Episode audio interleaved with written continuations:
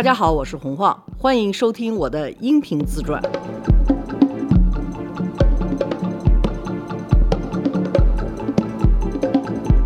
罗叔好，大家好，黄你好，嗯，我们接着再说说杂志吧，因为上次只说了一个我怎么开始的，后来就进了时尚圈儿了，这真的是一个特别八卦的一件事情。嗯。其实我刚做杂志的时候，根本不想做时尚类的杂志，我特别喜欢做的是家居类的杂志，哦，做设计特有意思。对穿衣服我不是特别的，因为我们六十年代长大的那些人还是有那种烙印的，臭美这件事儿就是臭的，过分的去装饰自己、穿衣服、化妆、做美容，甚至整容。我们其实从骨子里头，从小时候的教育开始是排斥这种样的现象，就是太自我、太那种要表现自己、要冒尖儿的那种样的行为，都不是我们这一代习惯的事情。就是你真的要克服一些你小时候的教育和环境对你的影响，你才能做到这么样的自我，这么样的表现自己。八零后就没什么太大问题了。对于我来讲，进时尚圈并不是我特别向往的一件事儿。上上集说到的投资啊，还有什么安慰风啊，就投了这本杂志。然后这本杂志还有一个更古老的故事，就是远古的这个 Look 的故事还没给你讲呢。这本杂志黄金杰刚做的时候，你知道第一个投资人是谁吗？谁啊？当当的鱼鱼，好家伙，这一串上串的都是你说 多逗 吧？是就是我当时也不知道，后来我都已经做了这个杂志，完了之后有一次碰见鱼鱼聊天，鱼鱼说：“哦，你怎么被人家挖了个坑跳进去了？”他说：“我是自己把自己从那坑里头刨出来的。”我就给他讲了那个故事，完了鱼鱼说：“这不是。”明眼人都能看得见的吗？说如果像你这种样没商业感觉的人都能看出来，那你说怎么办呢？我说那你怎么后来爬出来的？他说他呢是第一个投资人，甚至连黄金杰后来 i look 的那个杂志合作方都是李国庆给他找的。嘿好，当时于怡是投了五万美金，第一次缺钱的时候，好像是黄俊杰又去要钱的时候，于就说你这个结构不对，你这个整个的赚钱的结构是错误的，你这样永远赚不着钱的，这个企业不可能盈利的，所以你必须调整这个。当时他就跟黄俊杰可能吵起来了，但是黄俊杰那个时候已经找到了第二批的投资天使，其中包括我那个朋友安伟峰。他不是华尔街的，又黑石公司什么就财大气粗。他好像有一次就听见鱼鱼在跟黄俊杰说话，反正鱼他强势的时候也蛮强势的，尤其黄俊杰肯定不懂这种投资的什么道理啊，怎么怎么着，反正就听着鱼鱼在那儿说黄俊杰。安伟峰呢就要英雄救美人，鱼鱼走了之后就问黄金杰说：“刚才那人是谁啊？”他说：“是我的投资人。”他说：“你要这种人干什么？他不给你支持，天天用这种小钱来刁难你。说他给你投多少钱？说五万块钱，啪写一张支票，你把这给他，他那五万我给你了。哇，就安伟峰就干这种样的超级不靠谱的事儿，但是自己觉得自己特别是那种 英雄救美的、特帅的 那种感觉。我估计男人里头有不少这种样的，自以为自己是特英雄的这种。反正他就做了一件事儿，完了就让鱼鱼出局了。我在看见鱼鱼的时候，鱼鱼就看着我说：“哦，你这个傻瓜，我跳出来的火坑你倒跳进去了。”刚进去的时候还不觉得，我觉得哎杂志嘛就是一个很好的文化的什么。到最后黄金杰也跟我掰了，完了这杂志就剩我一个人。原来吧，我头一次做这个杂志的时候，我就找不着那一期杂志了。我记得我挑了一个封面，就在所有的寄来的图片，那都是美国图片社里头买出来，是一个黑白封面，一个特别愤怒的女孩举着一束儿麦穗儿。我觉得这个太酷了。里头的照片儿，我们是找了一个模特到门头沟一个农村里头，在一个炕上拍的。哎，当时说，哎呀，这个照片吧，他那个留白留的太多了，说那怎么办呢？就现场在工厂里头，我和一个编辑在那儿编诗歌，做的旁白。哎，我那本杂志真的是没有了，这儿有，我真是把它找回来，绝对是巨大的一个丑的，不能再丑的呢。但是不管那个时候，就是还是觉得自己啊，文艺呀，特好，做了杂志了，然后就碰见了所有的事物，什么人家给不给你初刊呐，什么过了那个坎儿之后呢，就发现广告拉不来，开始去拉广告。那个时候，iLook 最大的投资广告商是宝姿。宝姿呢有一个管广告的女孩儿，但是她很牛很牛的。我是在北京约她，那个时候北京就在美术馆后头有一个特别小的店。她是来北京，慢慢越来越多了，就在百货公司里头或者是商场里头就有了。记得我约她的时候，她就说：“我实在没时间跟你说话了。”你要是真是想保你们在杂志里头单的话，说现在中国有什么 Cosmo 这些杂志，我们都很熟悉的，我们在海外都是合作过的，所以你要是想保你的单，到厦门来找我们老板谈吧。我就飞到厦门去了，然后他就跟我约了是两点啊，也不几点，我去正门，他们可能那时候在招纺织工人。他也没问我是不是来招工的，就说你到那哪儿哪儿去，然后就我就派在那儿吧，就发现在一个广场上就摆着一个桌子，他们就让我填我的姓名、电话号码，还有身份证还有什么不是身份证那个时候还没有身份证的，什么户口、什么地址什么的。我说我干嘛要填这些啊？他说你不是要来打工吗？我说我不是来打工的，我是来约会。你们说说，那你错了，你到到前头去，就又把我送到前头去。然后我到前头，我又跟前台说，前台说，哦，你是见我们陈老板的呀？那谁给你约的？我说谁谁给我约的？说那你等他一下吧，陈老板在开会呢。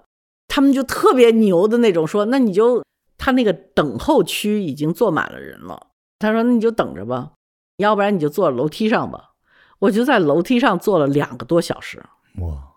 等到那个老板接见我的时候，你知道，就这种广告商和时尚圈的人说话都很客气的，但是就是不想给你钱，好像要提拔你的是给你说，比如说你这一张画吧，就是不应该是这种样的颜色了，应该这种样的颜色的话是不对的了，很不时尚的配色方式啦，就他会用各种各样的话，好像他在帮你提高你的水平，实际上他就告诉你，他不想给你广告。从此以后，我就特别烦这种不直接的，就是说我跟你是要钱来的，你给就给，不给拉倒，你就跟我说了不就完了吗？去完了之后，好像那单也没保住，反正就是第二年就又砍了好多广告，就我们广告就面临着特别特别大的危机，我就特害怕呀，我就觉得保资没了，完那个时候还有点化妆品，我也不知道该找谁，都是国内的化妆品，也不知道是哪儿的，都是南方的。然后我就去找那个原来代理我们做广告的那家人家，然后那个人也是黄俊杰的朋友，就跟我说：“你 你把我朋友都给得罪了，我就没法跟你合作了。”我说：“但是我们有一个合作关系。”他说：“这个东西就是看一个人情的。”当时他有一个手下叫 Steven，是一个上海的小男孩。Steven 呢，好像在他们公司也是刚去，就不算太受待见。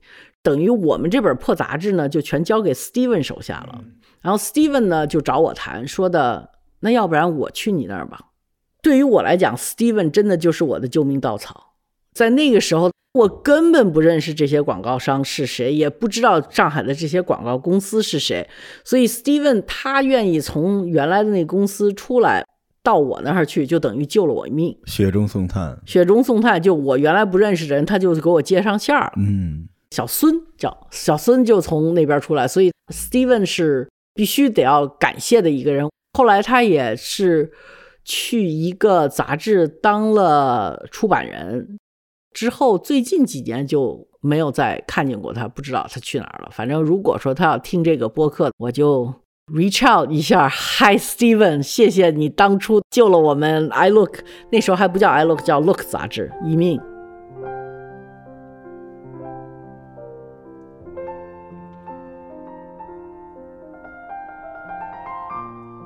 办杂志就会经常出这种样的事情，完了他就把这个接上了。接上了之后，当时在北京就一个特别偶然的情况，我去王府饭店碰见了当时在爱马仕做市场的一位叫张天惠的女士，张天惠呢是香港人，她跟我呢就聊天聊得挺投机的，他就跟我说，我们的广告呢全是香港在定，说我们香港过来人的时候，你跟他们见一下面吧。当时香港来了一个。人就跟我们说，就是爱马仕怎么回事完，我就觉得很有意思。然后我说，那其实我还是挺喜欢讲这种历史啊，这种故事啊。那个时候他们还在讲做马鞍子怎么起家，给了我一本书。我说，我们能不能就这本书的出版做一个软宣什么的这样的？然后呢，他们说可以试一试。给我的第一单外国奢侈品的广告，就是因为张天惠签了这个线儿，然后拿了一单爱马仕的广告。你要在奢侈品里头有了爱马仕的广告，嗯，其他的就都好说。基本上你就等于有人给你做背书了。之后呢，张天惠又离开了爱马仕，去了香奈儿，他又将香奈儿的广告给我。I Look 关门的最后两单广告也是爱马仕和香奈儿这两个公司呢，从总部来讲有一个。我到今天为止应该是特别感激的一个政策，就是他们在投所有的大牌杂志，包括什么 Vogue 啊、什么 L 杂志，必须要求他们每一个地区都选一本本土的杂志去投。哦，他们认为最好的创作力永远是在本土的这个里头。做到这种顶级的奢侈品，他们的投资并不是那么大，跟什么汽车呀、手机比起来，那就 根本没法比了，不是一个量级的。但是他们到最后都会要求你去投。那相对来讲，像路易威登、Gucci 啊，不会有这样的，就是你到不了那个数字，你的什么进不了他们的 radar，他们的扫雷扫不了你，那就没你。一般扫的全是外国杂志，不会有一个本土杂志。它不像这种样的家族性的企业，它会规定我要你去发现一下当地的一些创造力是在什么地方，跟这些人有一个关系。我也非常得益于这个。偶遇和后来所带来的这两个品牌对这本本土杂志的支持，那个时候拉广告呢就成了我的专业任务，我就到处拉广告。除了拉广告以后，还得发行。我在非正常生活里头写过一个段落，就是我发行做的最惨的。那个时候吧，上海有一个有一个百货公司，就像赛特那样的，就是所有的名牌全在里头。他那门口的那个摊儿呢，就一个老头特牛逼，就所有的外国的奢侈品牌都要去看你的杂志在那个摊儿上有没有。可能因为把我的发行人不也给换了吗？所以就把这个老头得罪了。可能那个发行人跟这个老头特别好，嘿，我就得跟这个老头去搞关系去。然后我就记得我夹着两条中华牌的香烟。跑到那个老头的那个摊儿那儿去蹲着，也蹲了差不多一个钟头，老头才从外头回来。那个时候我妈妈刚出了一本书，是跨过厚厚的大红门还是什么？我还特意让我妈妈在那里头给那老头签了字，然后拿着两条香烟，夹着我妈妈的书，在那老头的摊儿蹲了半个小时，把老头蹲回来了，然后把这个说，我说你看啊。这是我妈妈刚出的书，我是张涵之的女儿，然后这是给您的香烟，能不能那什么？他说：“那你是什么杂志的？你要干什么呀？”然后我说：“我是这个 Look 杂志的。”什么他妈 Look 不 Look？啪一下子下着雨，毛毛雨，上海那毛毛雪就把我那杂志扔到淮海路马路中间去了。不是我的朋友，我不认识的。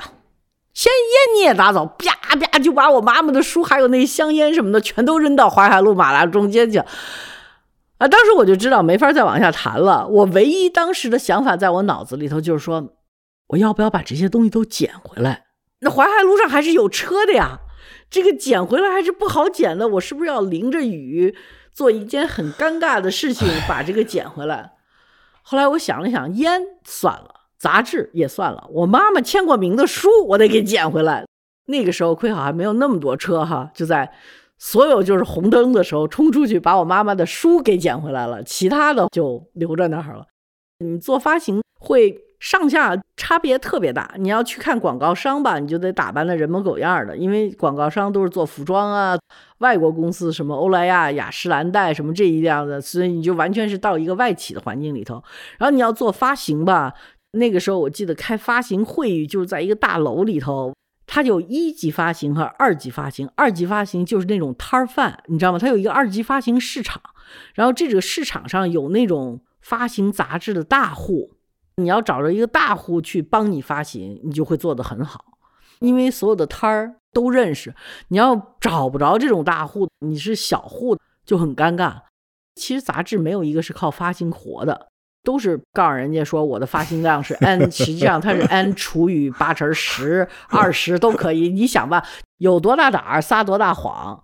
那个时候就是，哎呀，天天找，那时候还得找邮局，因为好多的发行一渠道的全是邮局的那种发行。完了，邮局还有那种什么订阅发行，订阅啊。也是托了好多人去找邮局的大拿，完了找着中国邮局的局长，完了发现他是退休了还是怎么样的，反正就各种各样的找人，各种各样，然后所有人都觉得我就是一个特别傻的，因为我用的是那么高的关系去做一件那么狗屁的事儿，然后觉得你这个完全就是在浪费你的所有的人脉的网。后来我们就又融资呢。因为美国那个时候投资人不都是安伟峰这样的，安伟峰又去找了一帮朋友投过来说，我们现在有一本杂志，这本杂志在中国怎么怎么牛，以后我们就把这本杂志让它上网，然后我们就是中国最牛的一个杂志，网上啊什么时尚，他想的都是对的，但是就是那路子是不对的。我们另外有一个投资人，他是在国外投网站的，他说你们除了把这个 Look 杂志上网之后，你们还可以做一件事儿，我在美国有什么什么网站，你们把它都镜像化。就等于在中国再把这个网站给储起来，然后我就记得那个时候我去美国就一溜烟的看美国网站，我根本不懂，第一不懂投资，第二不懂网络，被他们提溜到处站的看美国就是做的特别好的各种各样的网，已经上市的那种网站，真的是互联网一点零的那些网站，我估计现在也都死翘翘了，你知道吗？嗯。都是做内容的，都是什么 NBC 去投资一个叫什么 Village 的网，完了是给女性的，我还去看了 Oxygen 这种样的网站，反正到最后都是以内容转化过来的，到最后全是被什么社交啊什么打的稀了马哈，我估计现在也已经都该走人的走人，该翘翘的翘翘，都已经没人再记得这些网了。那个好像叫 iVillage。还是通用电器，还是通用机械投资，反正就是各种各样的这种东西，看了一溜烟的够。说要在中国把这些网再做出来，iLook 就扩张了，就变成了什么互动媒体集团了，不是吗？有差不多一百多个技术人员。当时标国的一个也是合伙人，就跟我说：“ 你管不了这些技术人员，我给你介绍一个人吧。”就给我介绍了一个姓徐的。他是做技术的，也是什么 IBM 出来的什么，说你让他管那些网站吧，你就还管你的杂志吧。所以我就又变成了一个二掌柜了。我实际上没管过什么公司，在 CMG 的时候，大部分人全是在那儿做那个网站，全是这个小徐在管。我呢就在管这些做杂志的人。但是你知道，就是做网站的人和做杂志的人完全是两码事儿。就做网站的人看见做杂志这些女孩子，说她们是风尘女子，给这帮小姑娘们给气的要死，说他妈揍她，说谁风尘女子，说你妈才是风尘女子了，就开始就对骂。我当时还不知道，我说什么叫风尘女子，然后他说这不是说我们是妓女吗？我说啊，我说这帮人怎么样？然后我就过去骂那些搞技术的，完了搞技术就说他们那帮人天天打扮成那个样子的，也不拉好好上班的话，我说你们就管你们自己的事儿。但是两边又得合作，因为他们在做那边的网站就特别的什么，然后当然就做了差不多一年，还有一年多。我当时记得去租那个地方的时候。我还觉得，我说别那么扩张嘛，咱们就租半层就可以了。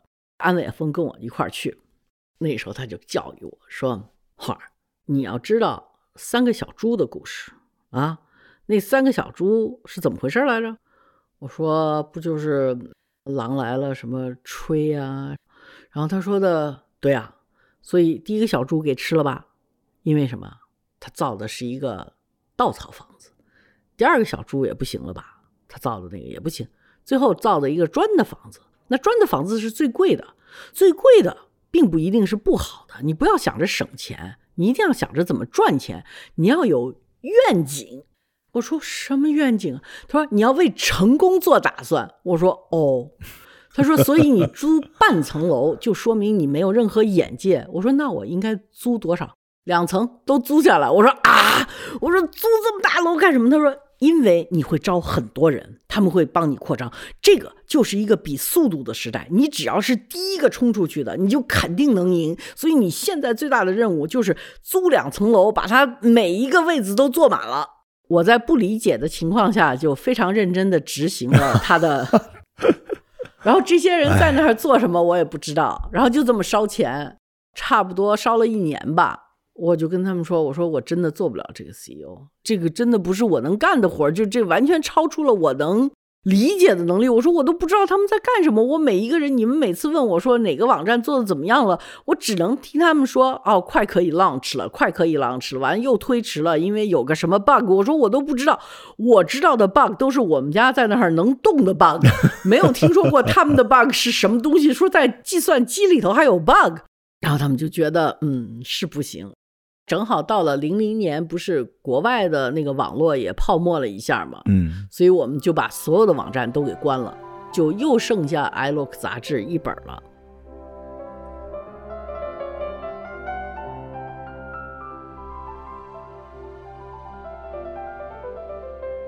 股东呢还是不安心，说的不能就一本杂志，资本的要求就是你必须得要有规模，没有规模不行，就去签了。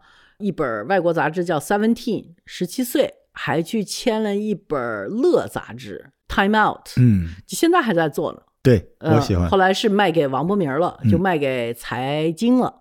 做《乐》杂志的时候，就是什么叫大炮打苍蝇哈。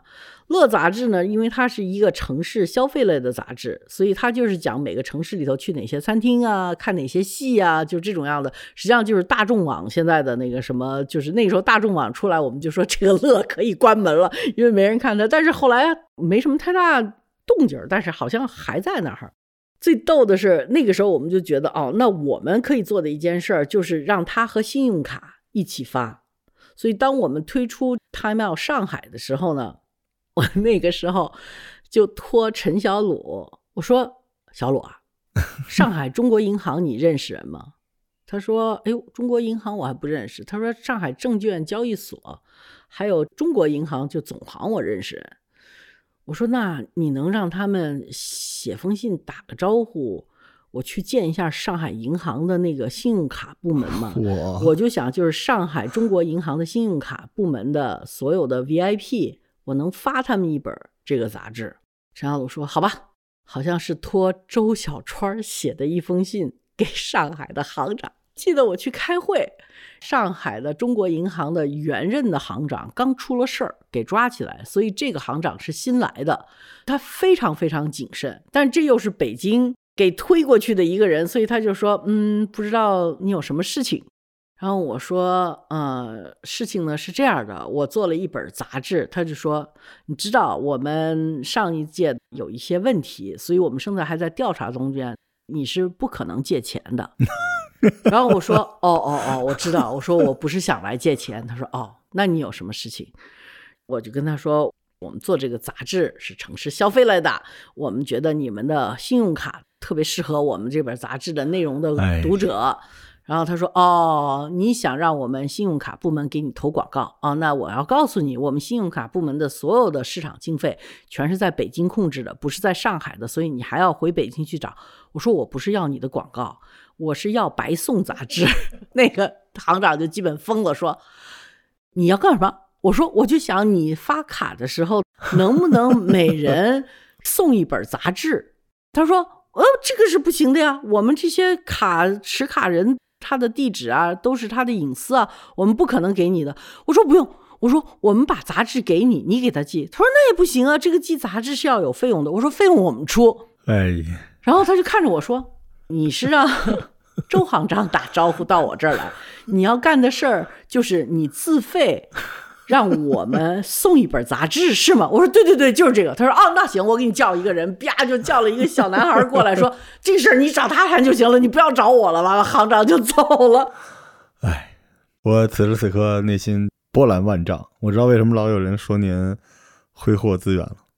嗯，不好好赚钱。您这个作为 IPO 都行了，费这么大的劲。这个事儿还在建行重复了一次。也都是董事长级别的出来说干嘛？打个招呼送杂志，人说哦，这还是头一次。你知道那个中植集团就毛阿敏过世的那个老公大谢，嗯，他那个时候每次看见我说你干嘛呢？我说做杂志呢。他说你这个人怎么这么不会赚钱，这么不务正业？你就天天做那个杂志干什么？但是我都觉得，那我做的就是我的职业啊，就是我的职业不就是发行点杂志，完了之后拉点广告吗？我的那种对做杂志的那个坚持，到最后连老外都看不下去了。我认识一个广告公司里头的两个老外，他们那个时候管的是联合利华，跟我们时尚杂志没什么太大关系。后来就跟我们都混熟了嘛，在上海。然后有一次，他们去回英国了，还是回哪儿了？后来又回到中国了，又碰见了。然后他们看见我就说：“你怎么还在做杂志？” 他说：“中国我们原来做杂志人都改做别的东西，都发财了，你怎么还在拉广告？” 可能在我做杂志的时候，我还是找到了我挺喜欢的一个行当，就是它介于商业和做文字啊、做视觉的效益的之间的这么一个东西。搞了好多好多笑话，就是在大家都是在赚钱的时候，我就在那儿吭哧吭哧拉广告做杂志呢。到最后还是被什么时尚集团呀、什么国外的这些大的出版商就彻底给灭了。逆行者也是勇士啊，对，嗨，这都不是勇士，这都是无无知者畏无知者无呃嗯也不能叫无知者吧，但就是无知者，因为根本不懂市场应该是怎么回事，也不懂做买卖应该是怎么回事，就凭着一个直觉在那儿试很多东西。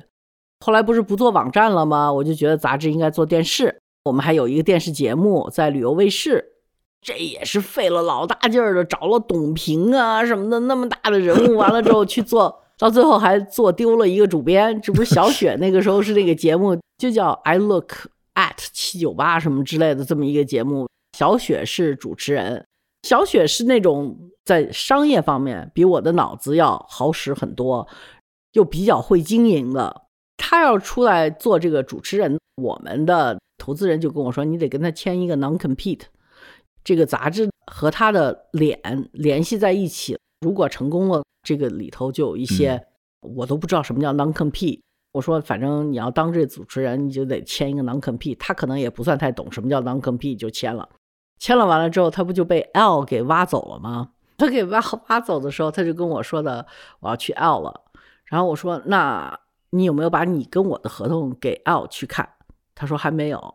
那个时候我们两个人交恶是这么交的，因为那个时候萍萍才六个月吧。其实我是提前打招呼说我想回家半工作状态，得养孩子。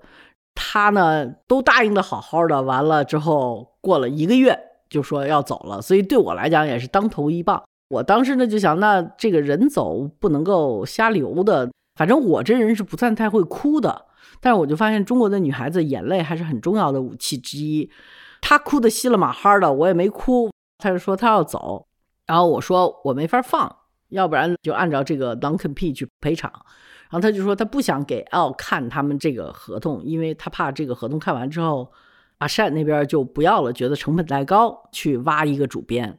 我说那不行啊，我也没办法，你就得给他们看。他说那就反正说了好多办法，什么我私人给你三十万呢，或者是说什么让 L 代替你去做发行啊，你不是不爱做发行吗？什么？我说这都不是办法，因为你毕竟是两个公司，虽然我是小嘎巴豆，他是大老虎。那也是在一个行当里头是竞争关系的，不能这么做。后来我就记得 L 的那个曹伟明来找我谈，我还特别怕他欺负我，我还带着个律师一块儿去跟曹伟明谈。然后曹伟明看见我带着律师，呵呵呵就笑了，说：“红花啊，你这个小杂志干嘛签这么严谨的合同啊？” 我说：“曹老板，我就等着你给我付这个钱，我今年还有点利润呢。” 到最后，阿善真的是把他给赎出去了，嗯，所以挺逗的。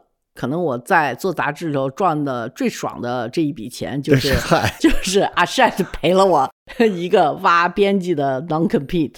当时可能市场也没有那么规范吧，您这相当于黄埔军校了，培养人，然后再输出出去。差不多，大的刊物他们有这个资源，所以他们很可以从台湾、香港派人过来。嗯，这些都是老编辑了，对他们的杂志也熟悉。不管是 L 啊，还有 L，原来有一个老太太叫 Jane，长期给他们拍大片啊，在亚洲都特牛的一个老太太。他们有这种样的资源，他们可以派到国内刚刚起来的时尚杂志的这个行当里头去辅导和带下一批人。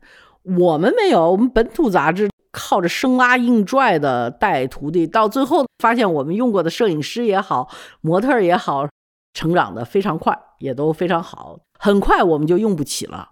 对 对，就是这样的啊。曾几何时，至少在市场上拍着的三四个杂志里头的主编是 I Look 出去的。我可能到那个时候心态比较好了，说谁谁谁又要走了，也咯噔一声，然后人家去当主编了，那就当主编吧，慢慢就习惯了。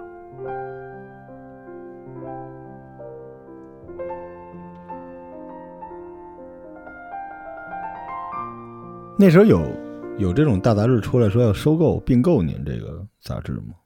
哎呀，特别遗憾的是有，啊，我说了个 no，为啥？所以我也就特别理解黄静杰呢。这个东西是你扔进去很多心血的，就不管它赚钱不赚钱，赚大钱赚小钱，这个东西是你扔进去心血的，所以你就非常不想卖。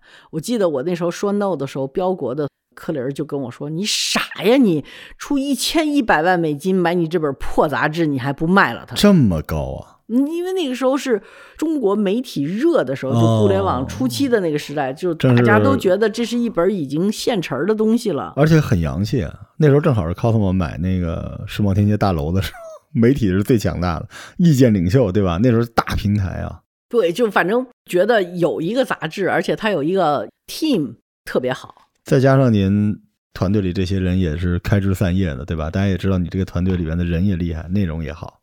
新浪微博的那个汪岩，嗯，汪岩，我李国庆和于瑜，还有汪岩和他老婆在他们家吃饭。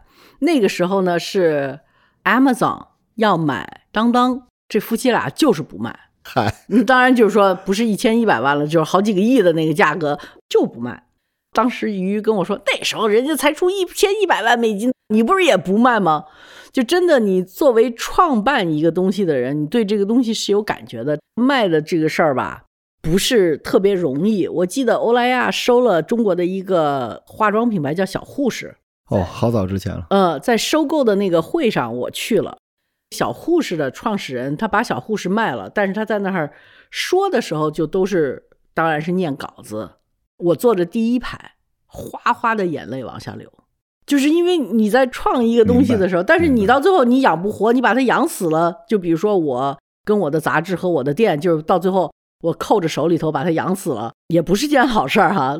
只要是做生意，该出手还得出手。您重新选的话呢？如果回到那天，那应该是两千零一年、零二年，差不多那时候吧。啊、如果回到那时候呢，重新来一遍，绝对买，肯定买。嗯，肯定买。我听这一段特有感受。您知道我当时拿了很多的钱做我的那个中医连锁，其实到最后是有一个机构出来要收购我的。那个时候我手里的股权就是只有百分之四十多吧，加代持，就因为我三轮了嘛。但其实如果我坚持的话，我是能卖掉的。很简单，因为那时候我不卖，我公司就死了。你们要不就输血给我，要不就让我卖掉。但是那时候我内心就跟您当时一模一样，我觉得就是自己家的长大的孩子，我不能给他卖掉啊！我怎么能给他卖掉呢？我也不知道，就是那种而且不是说价儿出的不对，太低了对都没关系。那个时候固执到根本不懂什么叫买卖，根本不懂你为什么做公司，对吧？不就是为了赚钱吗？那钱摆在你面前，你为什么不拿呢？我现在想起来，觉得那个时候简直是傻透了。我要早点听到这期节目就好了。我当时想法跟您那时候一模一样，我当时就觉得这是我的事业，就我在那个瞬间，我觉得我就是硅谷里的那些人，我就是从零开始，我要一手让它承载着我所有的理想。无论如何，这个东西是非卖品。我当时脑海中就是“非卖品”那三个字儿。当然，后来就是公司没做好，没做好，到最后就是只能也是关闭。当时的那个心情，我特别能理解。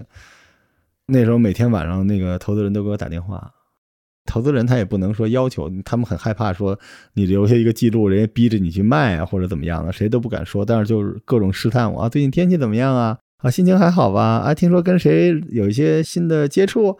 哎，听说那个有移民的规划哈？哦，那最近是不是说就是这个套现的可能性啊，在您已经是一个可选项？就是各种绕着弯的，其实想 push 我，但是我轮 no。我后来就在想，这个东西可能我天生也不是一个一个生意人，就是我没办法把这个东西商品化。如果啊，如果听这期节目的 听众有人在创业中哈，一定要一定要知道在商言商这件事儿。在商言商不是说你不去说别的。只是说你在商，你要记住，商业就是一个利润的关系和利益的关系，你不要看见利益不去拿。是的，是的，一个死掉的公司，就是无论如何不可能改变这个世界的一丝一毫。对你真的爱它，你就让它生存下去。对，所以我那时候就犯了一个特别大的错误，就没买，自己就扛，扛到最后给扛没了。但很帅，很大呀，那时候那个公司挺大的。后来我们不是就把那些做互联网的人全给开了吗？我那次开人是我最不会做的。我有一个朋友点点姐，有一次到我们公司来看我，正好是那天我就一天在那儿坐着，就是到我办公室来一趟。我跟你说啊，我们这个现在不做了，所以就一天，好像那一天我开了二十个人吧。点点姐来看我的时候进来，我就抱着点点姐嚎啕大哭。唉。甜甜说：“你怎么了？”我说：“我今天开了二十个人，他们有的都是有家的，有的媳妇儿刚生孩子，我怎么干这么缺德的事儿啊？”就就我就在那儿，我就觉得特别对不住。其实这些人全是技术部门的，我连好多人我都叫不上来名名字，不认识。当你在一天就在做这个让别人不高兴，也让你自己不高兴的这个事情的过程当中，你是超级的不快乐。哇，这。太有画面，太有同感了。我经历过呀，我那之后再也不想创业了，再也不想喊出说“请把你的理想放在我的身上，我们一起前进”这种话。我这辈子也不想再说了，就眼睁睁的开掉那些人。那是哪年？零三年。我不算太记得，那个时候我只能记得我们那个时候还在东方大厦，就在希尔顿后头那个地方办公。我得查一查我们的记录，我们哪年从那儿搬到七九八的？是我们搬去七九八之前？之前了，嗯嗯，超级惨，但是我也不后悔。如果说那时候我真卖了，后头的所有做杂志的经验我也就没有了。对，后头所有的跟中国设计师混呢，还有这些也就没有了。我挺后悔跟黄静杰的那个关系被我给搞砸了。反正他现在是绝对不会理我的，都是绕着我走的。他的妹妹在那个公司管发行，还管了很长一段时间，也做的挺好的。希望能放下吧。黄老师后来成为了畅销书作家。对啊，嗯，写那个父母格局啊等等之类的。我觉得在市场或者行规没有完全形成的时候，总会不知不觉把人和人之间的交情和冰冷的生意混在一起。但是在那个过程里边，你也。没办法，因为你身份就是你既是朋友又是合伙人，但其实你又是投资人嘛。嗯，所以我觉得这个报应这事儿，你比如说，我觉得我对黄俊杰做的这事儿，其实对他培养出来这本杂志，我去把它夺宝的这样这个夺过来，至少是说对创始人不算太恭敬的，不尊重人家的劳动成果和人家的原创的这些事情的。嗯，到最后我也是没有卖成，没有拿这本杂志赚到大钱，也是一个报应呗。也是一个好的结果。您反过来想，如果最后给他卖了，那可能您更难受。我觉得不会的，只不过我就是没这个商业智慧。还有好多这里头的故事还没讲呢。对，把这个大框架给大家竖起来，然后我们再讲其他的细节里头的做杂志里头好玩的事情。嗯，好的，那我们下期再见，拜拜。